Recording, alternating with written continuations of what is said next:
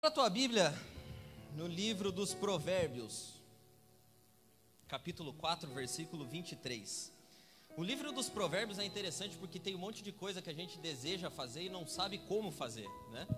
E o livro dos Provérbios não fala nada para que a gente deseje, mas fala tudo para que a gente aprenda a fazer as coisas que a gente deseja. E Provérbios capítulo 4, versículo 23, talvez você já saiba de cor, é um dos provérbios mais conhecidos. Diz o seguinte: Provérbios 4, 23: Acima de tudo, acima de tudo, guarde o seu coração, pois dele depende toda a sua vida.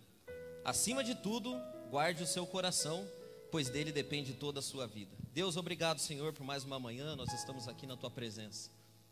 Fala conosco, Deus, através dessa palavra, ministra os nossos corações e sara, Senhor, a nossa vida. Que o teu Espírito Santo, que é tão sensível aqui no nosso meio, se faça mais uma vez presente, que os nossos ouvidos estejam abertos, ó Deus, para aquilo que o Senhor deseja falar. É o que nós te pedimos em nome de Jesus, o teu filho. Amém. Você é duro de coração, não? Você tem o coração duro? É rancoroso? Você já falou alguma vez que se pisaram no teu calo, vão conhecer o teu verdadeiro eu? Já disse isso? Sabe que eu fiquei pensando durante essa semana, enquanto essa palavra estava comigo? Será que a dureza de coração é algo que a gente nasce com ela? Porque tem algumas crianças que eu vou te falar, viu? Tem umas criancinhas que são meio. Pensa umas criancinhas ruins, assim. Difícil. Ou será que a dureza de coração é algo que vai formando na gente? E a gente vai ficando cascudo, por isso até que eu coloquei o título da mensagem como relacionamentos calejados. Será que os relacionamentos vão nos calejando, nos calejando, nos calejando?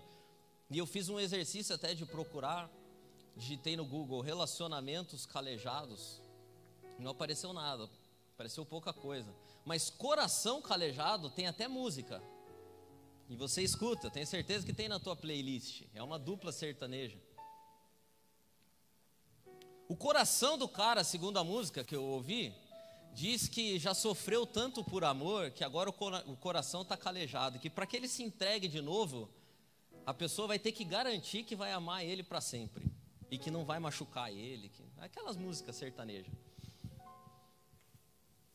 E eu fiquei pensando se os nossos corações já nascem calejados ou se eles vão calejando aos poucos. E eu cheguei à conclusão de que eles não nascem calejados. A gente vai ficando duro aos pouquinhos. É como a mão. Eu reparo a mão das pessoas. E a Cissa tem uns parentes, uma vez eles foram lá em casa. Cadê ela? Ela nem tá, não tá, tá lá atrás. Ainda bem. E eu fiquei olhando o marido da parente dela, assim, olhei a mão dele, falei, cara, esse cara nunca viu uma chave de fenda, nunca. A mão dele nunca segurou uma chave de fenda, porque, sabe, assim, a unha bem, acho que vai no podólogo para cortar a unha. A mãozinha dele, assim, cara, perfeita. Esse cara usa creme da Avon na mão dele. E a gente é assim. Agora você pega algumas outras pessoas, se você pegar a minha mão, por exemplo, depois que a gente pintou essas paredes aqui, eu tive que colocar até esparadrapo, porque de tanto ficar carregando andaime, fez quatro calos em cada. A mão da gente vai ficando calejada. Sabe o que é interessante de calo? Eles não desaparecem. Já fazem meses que a gente pintou isso aqui e a minha mão ainda está meio E eu fiquei pensando, se os nossos corações ou a nossa vida vai sendo calejada por aquilo que acontece, será que a gente tem algum domínio sobre isso? E eu fui procurar na Bíblia o que a Bíblia fala a respeito de coração. Todas as vezes que a Bíblia usa a palavra coração, ela está falando do teu ser, da tua vida, de quem você é. Por isso que o versículo que a gente leu diz: guarda o teu coração, porque dele depende toda a sua vida. O seu coração é a sua vida. O seu coração é a síntese de quem você é. O seu coração mostra a tua história. E eu fiquei analisando o seguinte: se o salmista, o sábio aqui fala que a gente deve guardar o nosso coração, em outros trechos da Bíblia diz que a gente deve humilhar o nosso coração, em outros trechos diz que a gente deve quebrantar o nosso coração. significa que o nosso coração é algo que está sobre o nosso domínio. O nosso coração é algo que nós controlamos, nós dominamos, nós escolhemos como ele vai ficar. Só que a gente não age assim. A gente sempre pensa que as circunstâncias da vida e as pessoas que nos rodeiam é que determinam quem de fato a gente é. E olha, existem algumas pessoas que de fato é difícil. Tem uma irmã da igreja que eu era, que aquela irmã eu acho que alguma coisa tem na vida dela. E tem algumas pessoas que a gente olha assim e fala: Meu Deus, por que isso? Aquela mulher é, é pedrada atrás de pedrada na vida dela. Pedrada atrás de pedrada. Esses dias ainda eu estava conversando com uma pessoa lá da igreja, falo, pois olha, cara, você não sabe que roubaram o carro da irmã fulana lá? Eu falei, meu Deus do céu, cara. Eu fiquei com tanta dó dela que eu falei, cara, vou compartilhar aqui, ver se acha o carro dela, dar um, ajudar ela a comprar outro carro. Porque coitada daquela mulher. Só que sabe o que eu acho mais incrível? Sabe quais. Sabe aquelas pessoas que têm uma fé que parece inabalável? É essa irmã.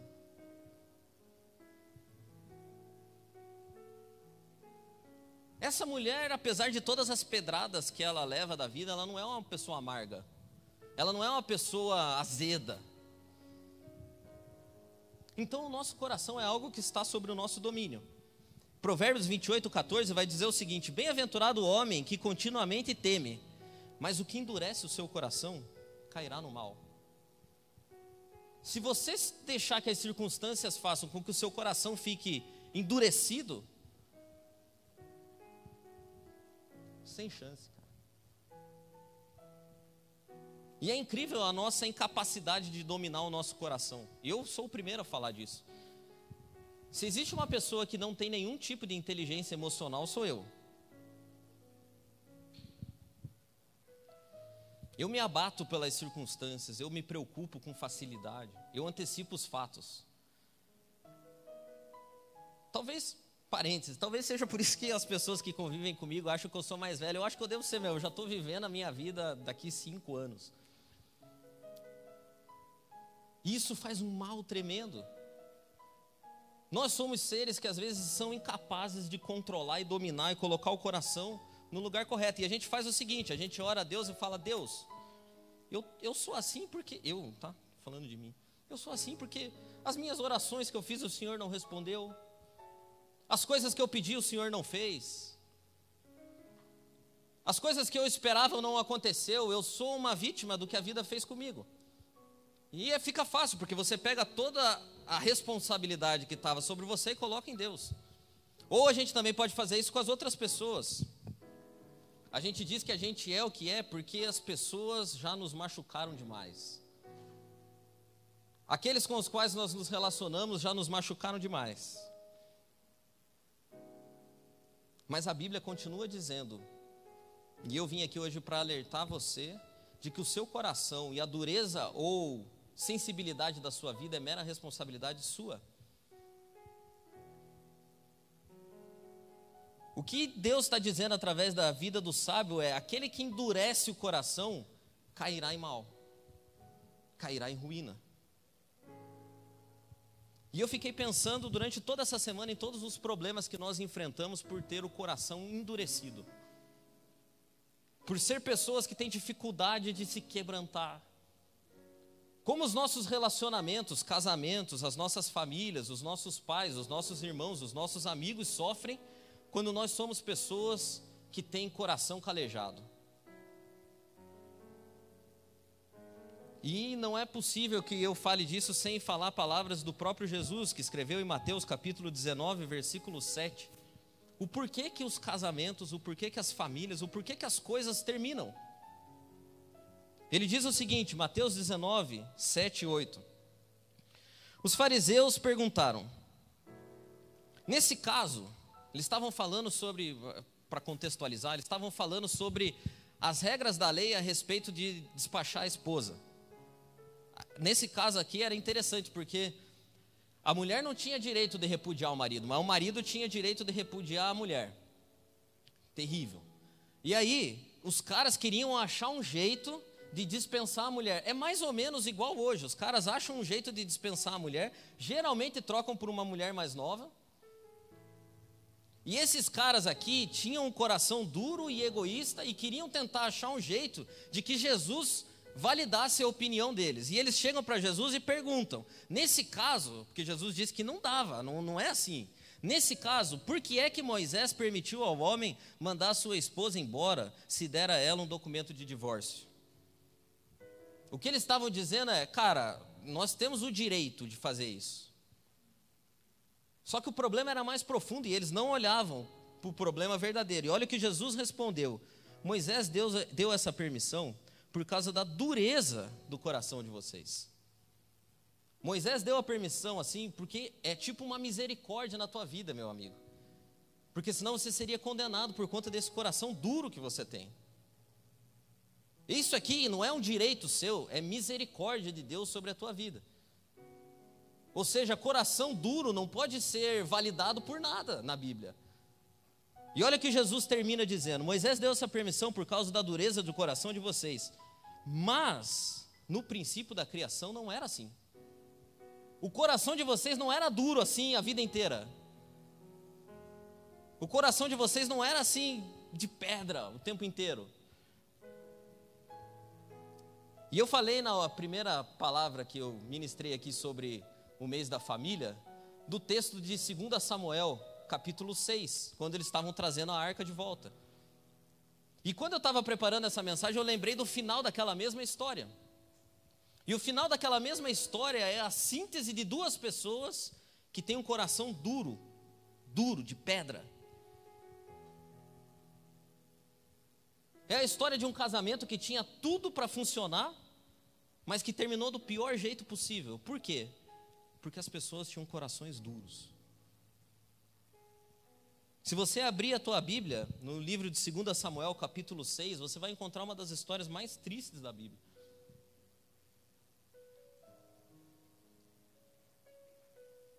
E é engraçado que o momento em que essa história é contada é um momento de enorme alegria. O momento em que a história de 2 Samuel, capítulo 6, é contada é um momento em que era para as pessoas estarem fazendo festa. E eu fiquei pensando em quantas famílias hoje estão em momentos que era para estar fazendo festa, mas olham para a vida que já está estabilizada, que já tem uma. Como é que os caras falam? É, estabilidade financeira que os filhos já estão maiorzinhos, era momento de estar tá fazendo festa. E as pessoas agora estão estão no momento mais triste da vida. Esse aqui era o momento de 2 Samuel capítulo 6, quando a Bíblia vai contar a história de Davi e Mical. Quando a arca está chegando na cidade, 2 Samuel 6,16 diz o seguinte: quando a arca estava entrando na cidade, Mical, filha de Saul, olhou pela janela e viu o rei Davi pulando e dançando em louvor ao Senhor. Então, eu grifei aqui a palavra, não sei se está aqui não está passando. Sentiu. Eu grifei o sentiu, porque sentiu você sente onde? Coração. Sentiu por ele um profundo desprezo.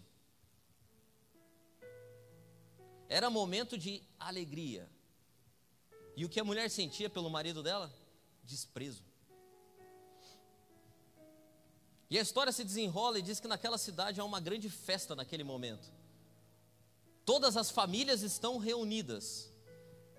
A comida, a bebida, a dança, a música, a alegria. E aquela mulher estava na janela de casa olhando para o marido dela e sentindo desprezo. A história avança e a gente chega no versículo 21 que diz que Davi voltou para casa. E o propósito dele qual era? Davi voltou para casa a fim de estar com a sua família. E Mical, de novo fala, filha de Saul, saiu para encontrá-lo e disse: Que bela figura fez o rei de Israel. Parecia um sem vergonha, mostrando o corpo para as empregadas dos seus funcionários. Sabe quando você chega em casa esperando que a tua esposa vá te encontrar, te dê um abraço e fale: Que bom que você voltou, que saudade que eu tava. E ela vai te encontrar, mas não há abraço e não há saudade, não há nada. Ah, que bela, há sarcasmo, que bela figura, hein? Sem vergonha. Davi que poderia ter pensado: acho que essa mulher está num dia ruim. Essa mulher, alguma coisa aconteceu com ela. Que dia do mês que é hoje? Ele poderia ter feito isso. Ele poderia ter voltado, dito que esqueceu alguma coisa lá que precisava voltar a buscar. Mas o coração dele estava duro também. E a Bíblia diz que Davi respondeu àquela mulher no portão. Eu estava dançando em louvor ao Senhor, que preferiu me escolher em vez de escolher o seu pai. E os descendentes dele, os seus irmãos, no caso. E me fez líder de Israel, o seu povo. Pois eu continuarei a dançar em louvor ao Senhor e me humilharei ainda mais diante dele. Você pode pensar que eu não sou nada, mas aquelas moças de quem você falou vão me dar muito valor.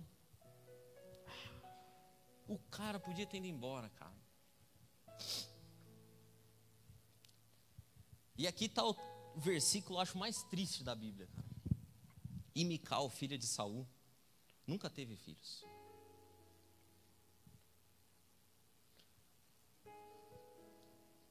Tava ruim, parece que piorou, né? E eu fiquei, cara, eu fico triste quando eu, quando eu leio essa história, quando eu falo dessa história. Porque esses dois, a gente pode pensar que, pô, o cara tinha um monte de mulher e tal, mas nessa época aqui ele não tinha um monte de mulher. Nessa época aqui ele tinha uma mulher. E é engraçado que a relação deles era uma relação de amor de verdade.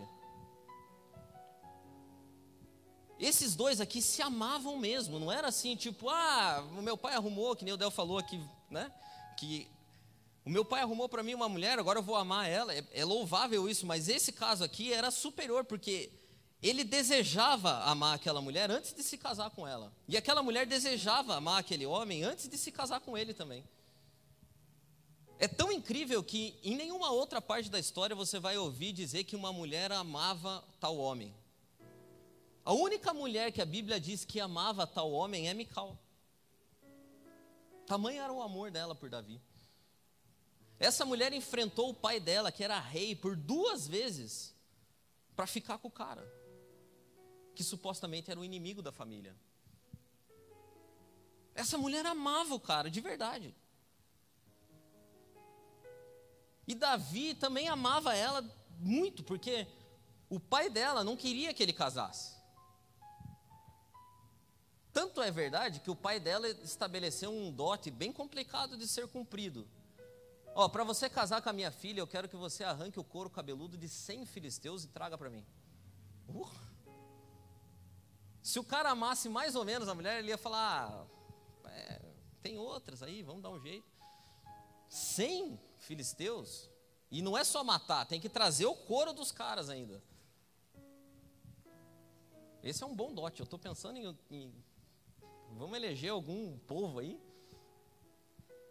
Para Helena 100, para Maria 100. Coros cabeludos. Tem que ver se o cara quer mesmo.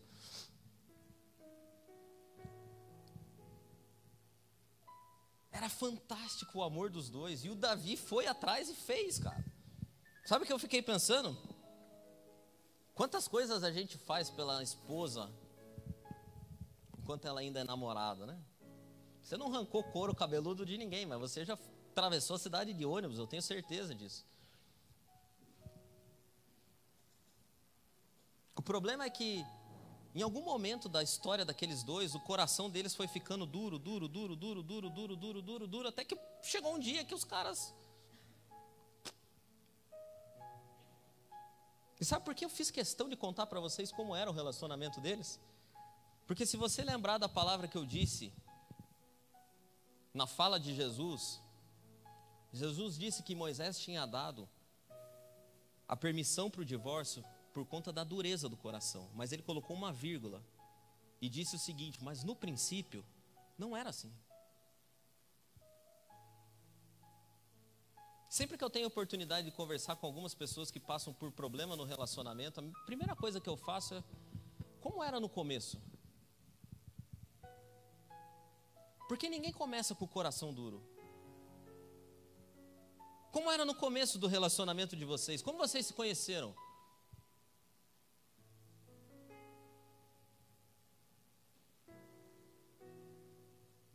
O que, que levou você a arrancar 100 coros, se eu tivesse lá, né? Na, na... Ô, Davi, por que, que você arrancou 100 coros, cara, para vir ficar com essa mulher? E você, por que, que você enfrentou teu pai? Os teus irmãos, para ficar com esse cara? Por que, que você não estava lá com ele dançando? E por que, que você não contou até 10 e não voltou buscar alguma coisa, Davi? No começo da história de vocês não era assim.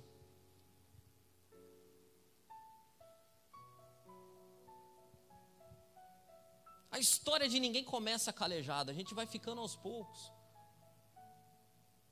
A gente vai aos pouquinhos se fechando mais. Você vai aos pouquinhos não dando abertura, você vai aos pouquinhos se magoando e não falando. Aquela mulher não surtou daquele jeito ali naquele dia.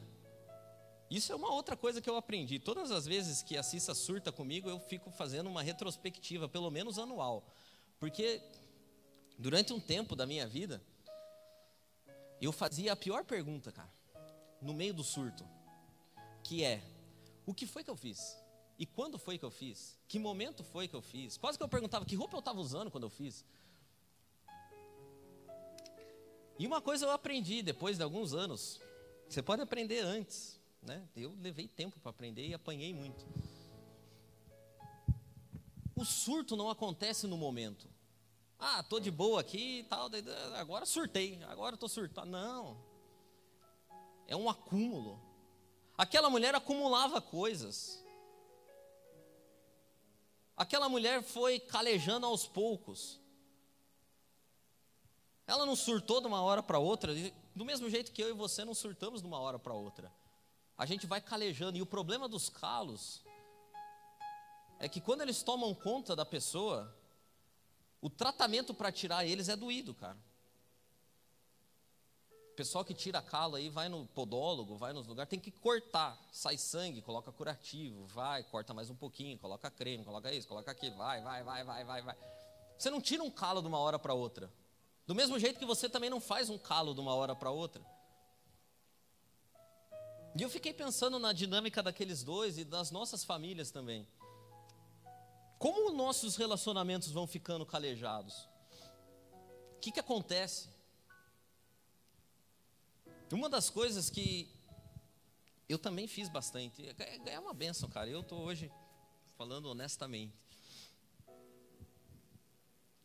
É que eu e você, mais eu, né, no caso, você talvez não, mas enfim. Lá no curso eu percebi que tinha bastante gente assim, por isso que eu estou falando com propriedade que vocês também. A gente cria expectativas e essas expectativas não vão sendo atendidas ao longo do tempo. E você cria uma pessoa e você casa com uma pessoa que na verdade é a tua pessoa ideal.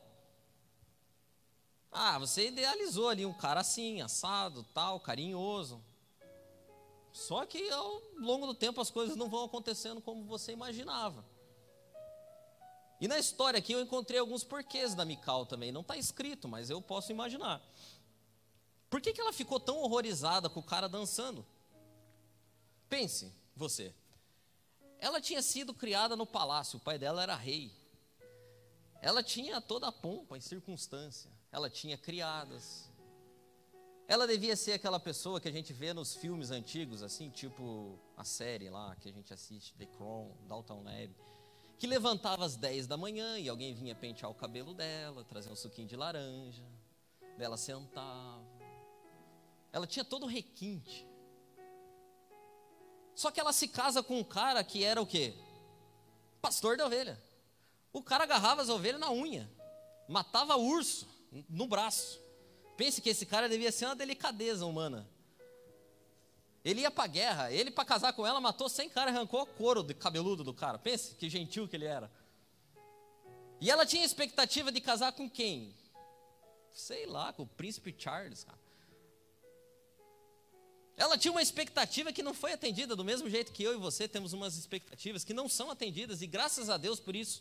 Porque uma das bênçãos do casamento e de qualquer relacionamento é que quando a gente se relaciona com as pessoas, a gente vai ficando mais parecido com elas e elas mais parecidas com a gente.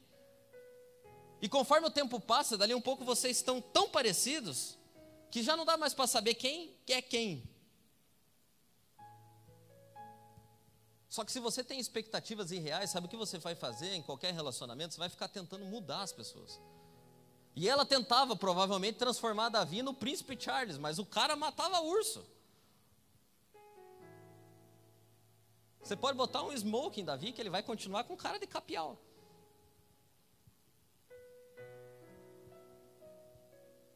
Ele era bonito, mas devia ser aquela beleza rústica, assim.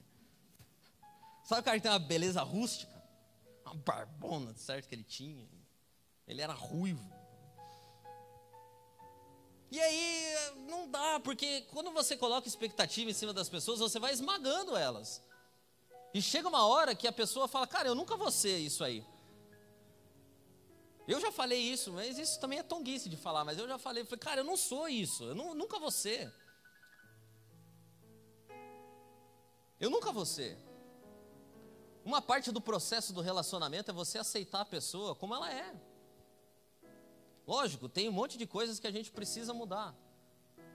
Mas assim, no geralzão, as pessoas não mudam. O jeito delas. Se você pegar um cara quieto, você tem o sonho de casar, você tinha o sonho de se casar com um cara falante, expressivo, que contasse piada. Aí casou com um cara quieto e agora você fica falando para ele: oh, conta uma piada aí. Oh, você precisa ser mais divertido. Oh, você tinha que falar mais coisas. Tá?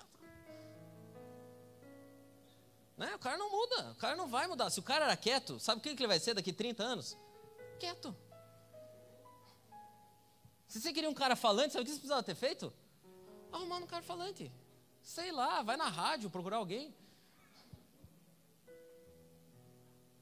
Mas expectativas irreais machucam e esmagam as pessoas.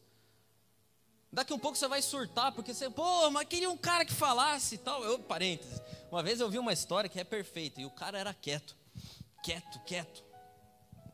E a mulher dele estava, né, surtada. E esse aqui fez pior do que Davi, né, porque diz que esse cara chegou em casa e a mulher tinha passado o dia inteiro remoendo as histórias a respeito dele, tava, mas tava feroz, cara.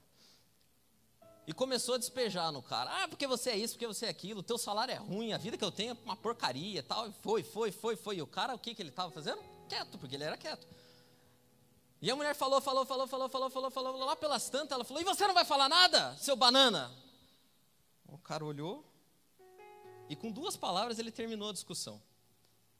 Você está gordo.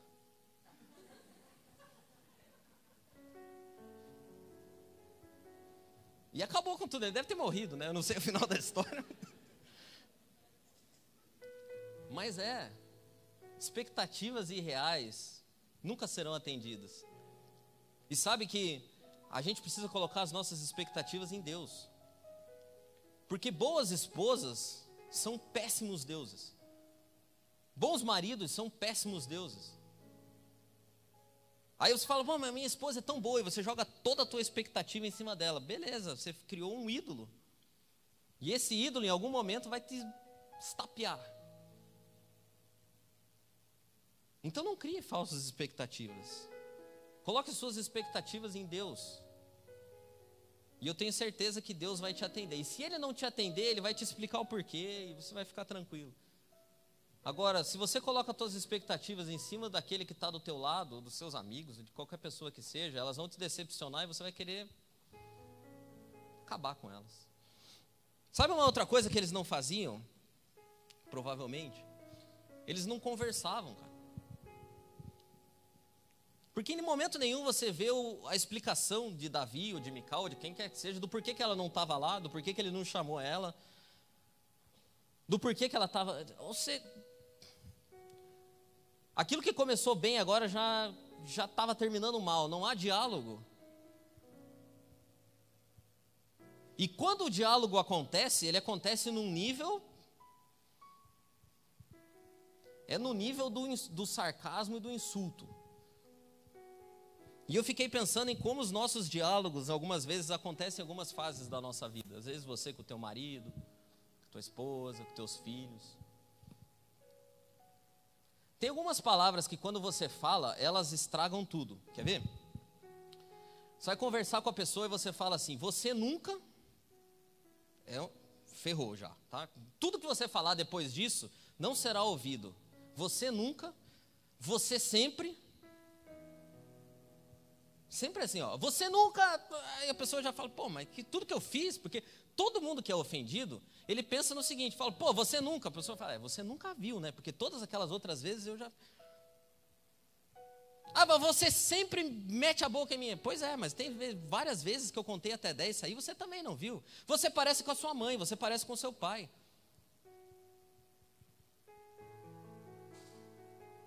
E aí a gente não vai conversando assim no sentido de, de resolver, você vai conversando no sentido de argumentar. Quando você está argumentando, cara, esquece.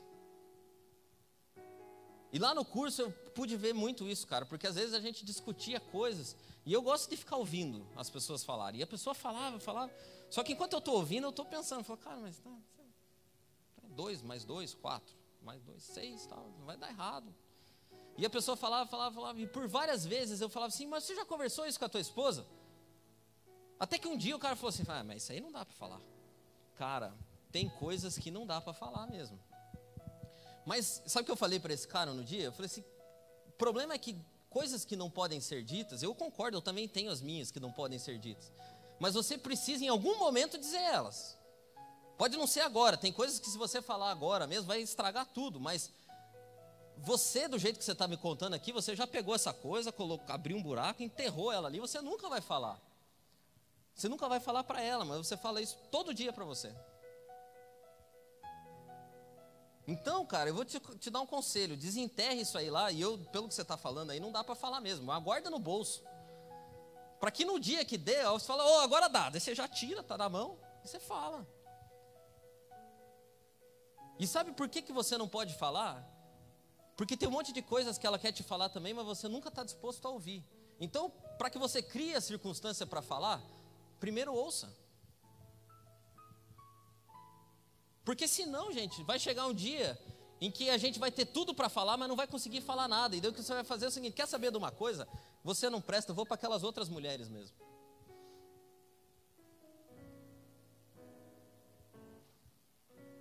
Sabe uma outra coisa, para terminar?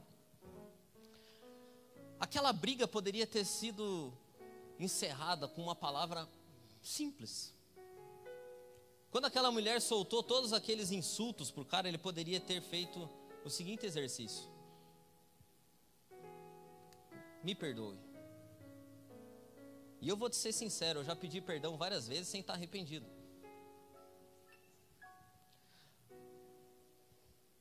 Mas tem algumas palavras que não podem ser ditas, como eu disse, mas tem outras que fazem todo sentido quando você precisa acabar com uma discussão. Uma delas é me perdoe e a outra é eu entendo eu entendo. Deixa uma pessoa falar um monte de coisas para você, assim, e ela abre o coração e fala assim, eu entendo. Você nem entendeu nada, mas fala, eu entendo. A pessoa vai se sentir bem. Tem um episódio do Two and a Half Men, que é uma série que eu acho muito legal, e o cara, ele passa o episódio inteiro dizendo para as pessoas com problema, eu entendo. E dali um pouco tem uma fila na casa do cara para contar as histórias para ele, será abraçado por ele, porque ele só fala, eu entendo.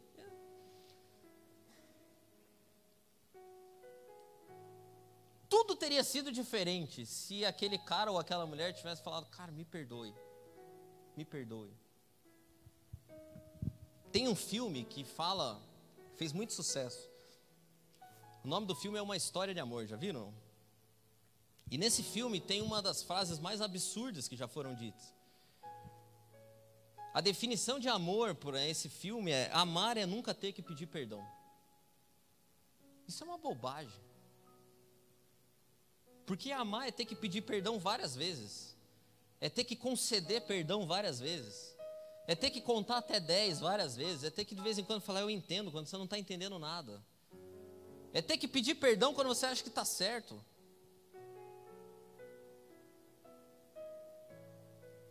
Amar é um exercício de perdoar.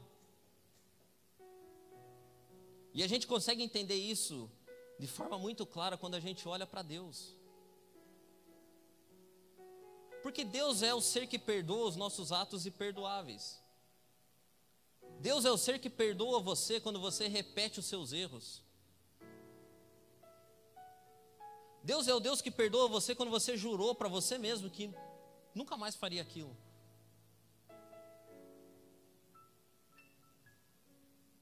Deus é o ser que tem a capacidade de te dar um abraço quando nem você mesmo acha que merece. O problema é que eu e você, nos nossos relacionamentos, a gente exige a justiça. A gente acha que para pedir perdão a pessoa tem que se humilhar, se arrepender e tal. A gente acha que para pedir perdão a gente precisa estar tá de fato errado. A gente sabe o que a gente é? A gente é arqueólogo.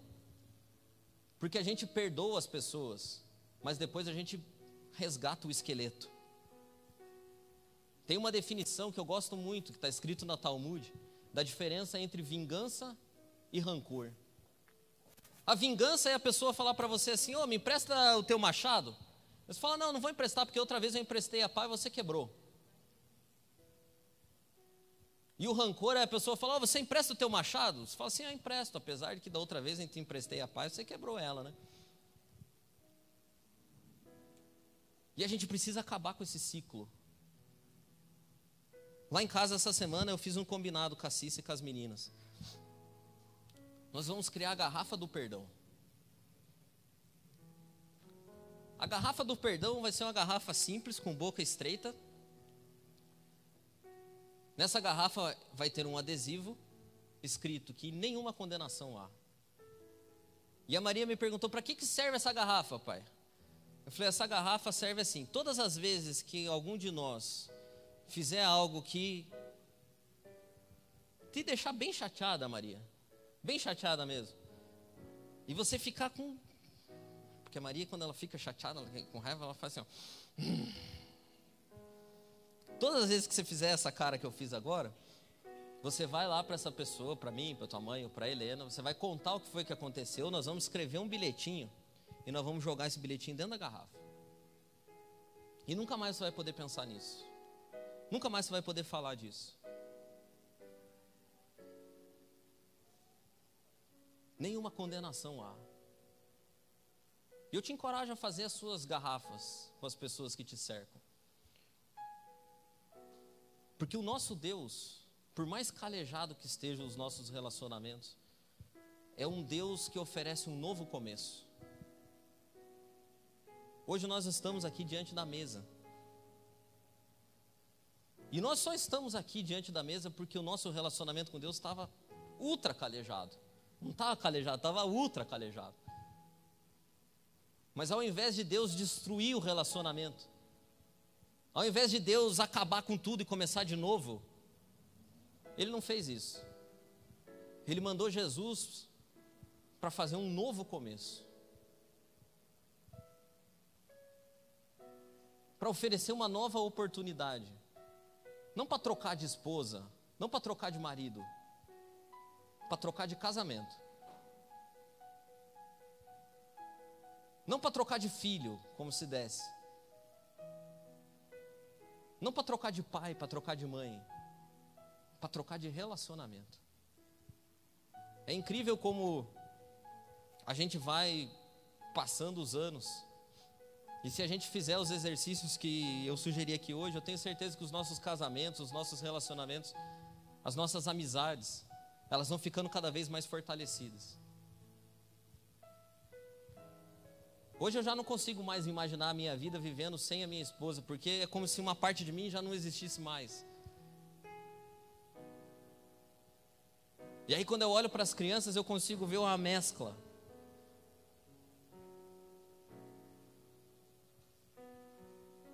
Eu não sei a situação que estão os seus relacionamentos, eu não sei quais são as pessoas que calejaram você.